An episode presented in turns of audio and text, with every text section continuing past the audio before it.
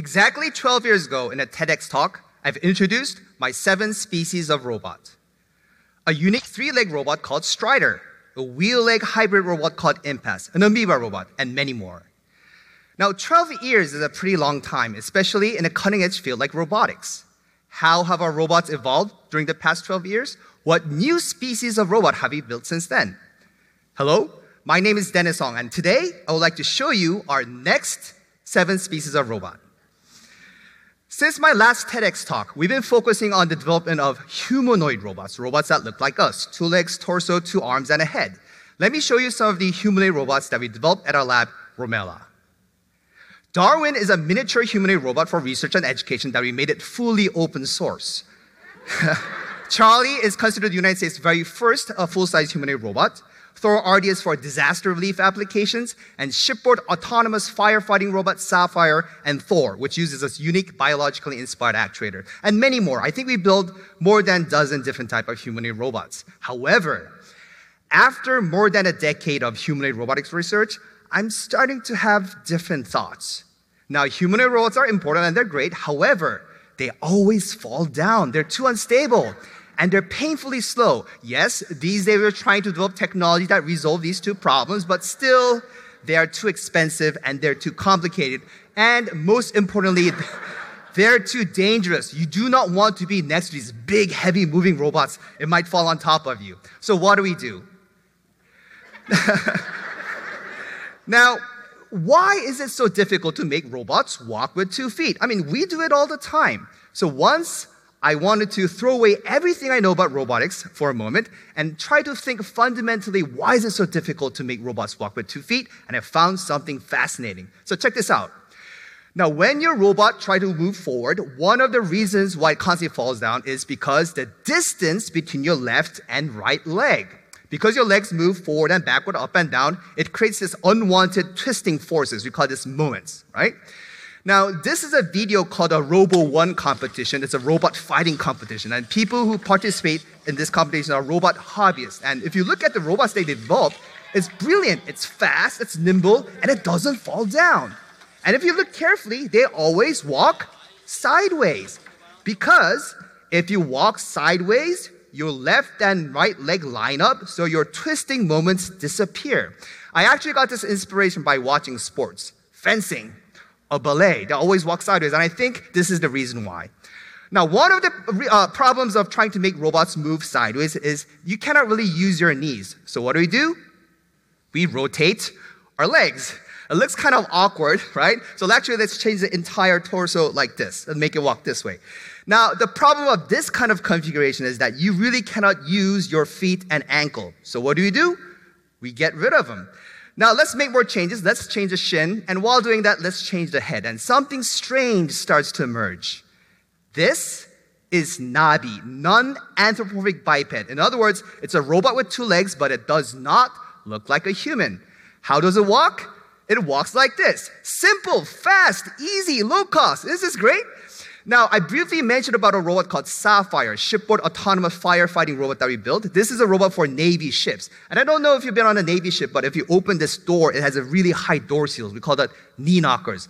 Before we had these robots, it was very difficult for the robot to climb over it. But if your robot does not have to be like human, we can do something like this. Make the knee rotate at 360 degrees. Brilliant. Isn't this cool? yeah. Our robots can climb stairs, but it's rather difficult. But now we can climb stairs like this. now, is this just simulation and animation? No. In two weeks, from the idea, analysis, design, and fabrication, in two weeks, we built our first robot, and you have not seen anything like this.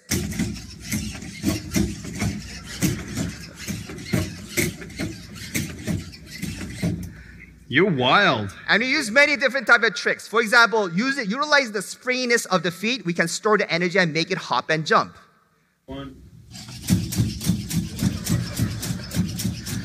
When we first introduced Nabi to the community, it had a pretty imp- a good impact in the community. However, this robot is great for walking forward and backward. But how does it change directions? It can't.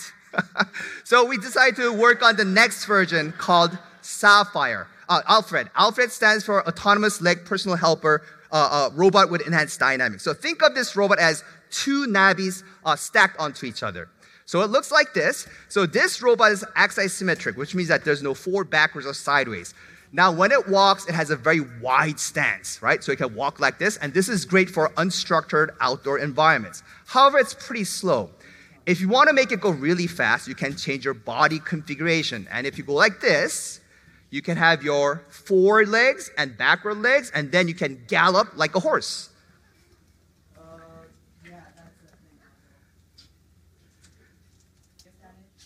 There you go. and when you lift two of the arms, you can walk like Nabi. Then the two of the other legs can be used as arms to pick up boxes or press buttons. And we're pretty excited about this new type of configuration. We call this multimodal locomotion, and this is ALPHRED. Now, while developing these robots, we've been also working on this new type of actuator. Now, when we say actuators, we're talking about these devices that make the robots move, just like muscles in humans. Now, most of the robots that exist today, electric robots, use electric motors with gears, right? And these are really strong and they're precise. They're good for manufacturing. But for legs, we need something different. We need something like biological muscles that's compliant, springy, and not only the position, but also change the force. And we developed a new type of actuator called the BEAR actuator. Now, using this BEAR actuator with the Nabi, we developed a second version called Nabi 2. Now, if you remember, Nabi was our experiment for uh, studying new type of bipedal locomotion. But it turns out that this Nabi with these new actuators it doesn't work very well in terms of walking. However, unexpectedly, we didn't know this, but this robot is great for jumping and hopping. It can jump forward, backward, and turn directions. It's brilliant. But the really cool thing is, once it jumps and when it lands, the motors become generators and the impact is changed to electricity and it can charge its battery, so it's very energy efficient. and Nabi 2 is ready to go.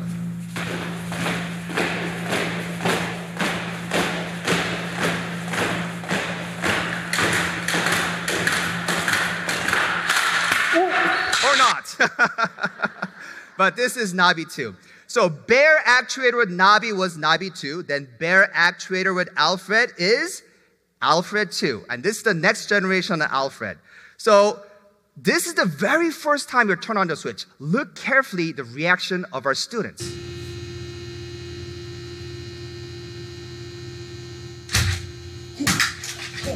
Oh. The f- Excuse me. Oh my god. Oh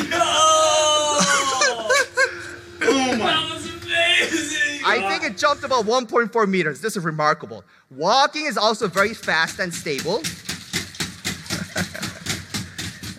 so we wanted to do something more interesting. We wanted to make it do taekwondo.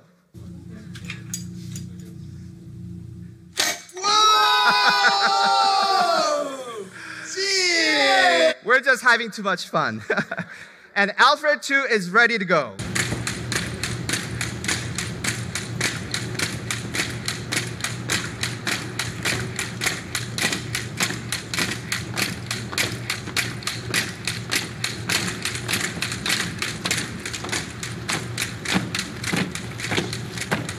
Now, ALPHRED 2 is actually a very practical robot. For example, this is an example of picking up a box, uh, delivering it, and putting nicely on the ground or on the table.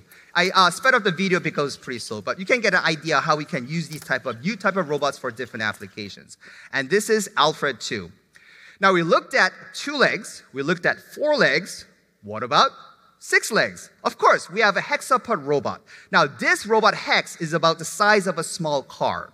Now, the cool thing about six leg robots is this. Now, to have static stability, the minimum number of contacts with the ground is three. Think of a camera tripod.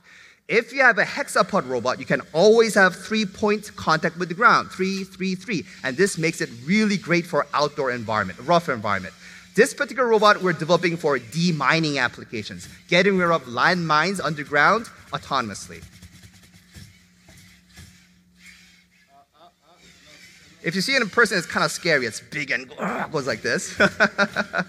so this is Hex. We also have a smaller version. This is called Sylvia, six-leg vehicle with intelligent articulation. And as I mentioned, these type of robots are really great for unstructured terrain, such as this.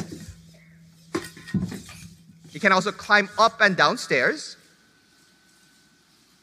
And this robot might be the strongest six leg robots out there. Uh, 20 kilograms. Now, the reason why we wanted to make it really strong is because we want this robot to do some very interesting new type of stuff. So, this is the very first robot that can brace between walls and climb up, just like Spider Man. Isn't that cool? And it has some other tricks too. If you put suction cups on the feet, it can stick to the wall and climb. And if you give it an arm, it can do some fun stuff on the blackboard too. and this is Sylvia. So we talked about vertical mobility. 12 years ago in my last TEDx talk, I've introduced a robot called Climber. It's a robot for climbing cliffs using cables like a human. But this year, we want to get rid of the cable. We want to make it do free climbing. And I'm very excited to introduce a brand new robot called SCALER, spine enhanced climbing autonomous leg exploration robot. Now, when you first look at it, it looks like a generic quadruped robot, four leg robot. It's actually very strong, but strength is not all. We had to develop this new type of gripper. We call these spine grippers that can really grab onto the surfaces.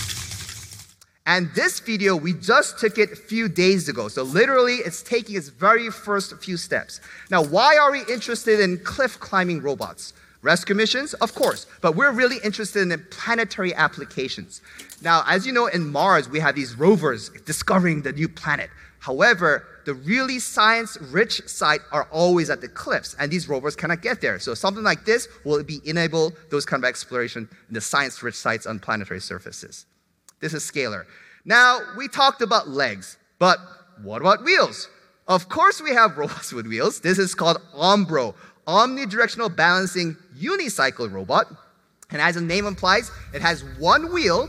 It's omnidirectional, can go forward, backward, sideways, and diagonal. But if you look at it, it doesn't even need to change its orientation. When you see it, it's almost like magic. It feels like it's gliding over the surface. Isn't that cool? It can also balance and climb very steep surfaces. Now it follows paths. Now, yes, it has one wheel, but actually has these smaller rollers in the rim to generate this kind of motion as well. So why do we want to build a robot like this? We like to have robots living with us in this environment. And in this environment, sometimes there's crowded, a lot of people or obstacles. To uh, go through people or to uh, uh, avoid obstacles, it's very important to have a very small cross section. And probably a single wheel is the best way to have a very small cross section. And this is Ombro. Now, I've shown you many different shapes, sizes, mechanism robots, and if you remember this, the whole thing started because we had problems with this bipedal locomotion. Is there a way to make these humanoid robots not fall at all? There is, and this robot is called BALLU.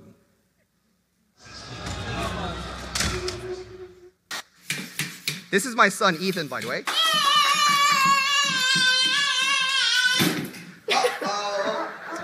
What if robots never fail?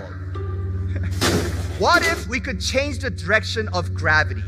I'm very excited to show you our new robot, BALLU, buoyancy assisted lightweight leg unit.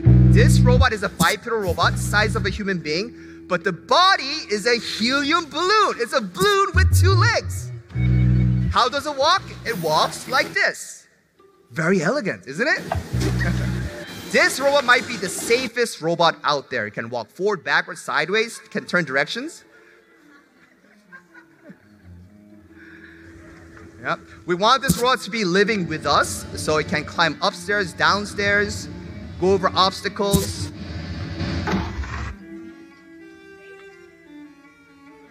It's fun to play with it. play with.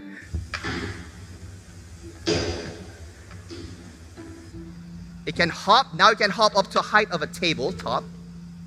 Oh, this robot is a good dancer. If you turn on the music, it listens to the beat and it dances to the beat. Now, we do crazy things when we do experiments. Once we opened the window and threw the robot out the window.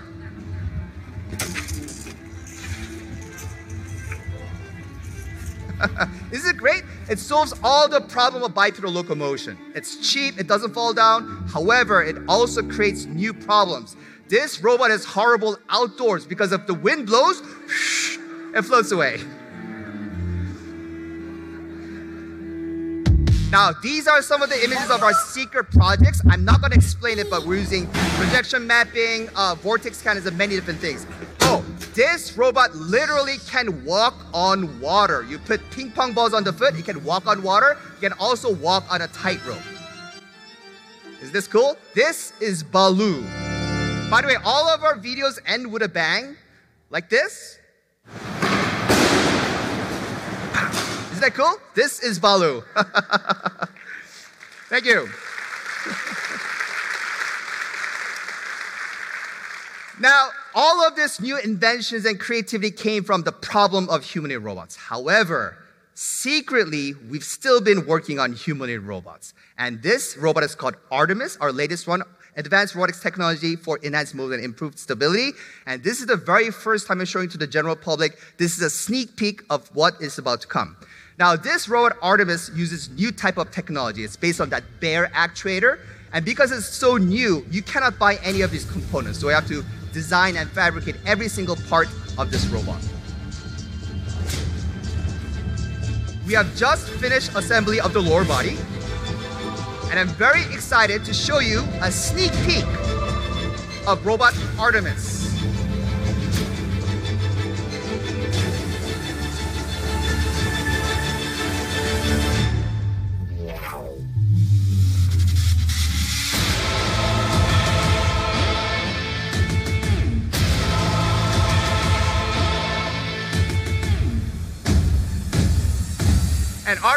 Coming. I cannot wait to show it to you, probably on stage in my next talk. I've shown you a lot of our US creation robots from our lab, Romela. And I would like to give credit to our brilliant, hardworking students at Romela. But what is the source of this creativity? What's the source of this energy? What is the secret to this crazy productivity? I think the next video will be able to answer that question.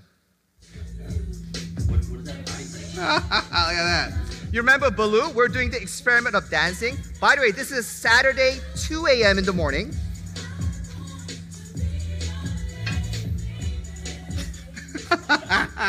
We're having too much fun, so yeah, let's bring out all our robots one by one.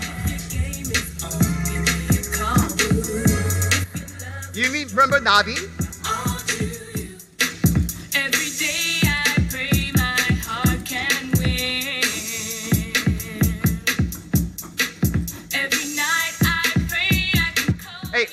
Prototype of ALPHRED. Everybody's favorite DARwIn-OP. The rotating knee mechanism for Nabi. just to see my boo again. At night I The six leg hexapod robot.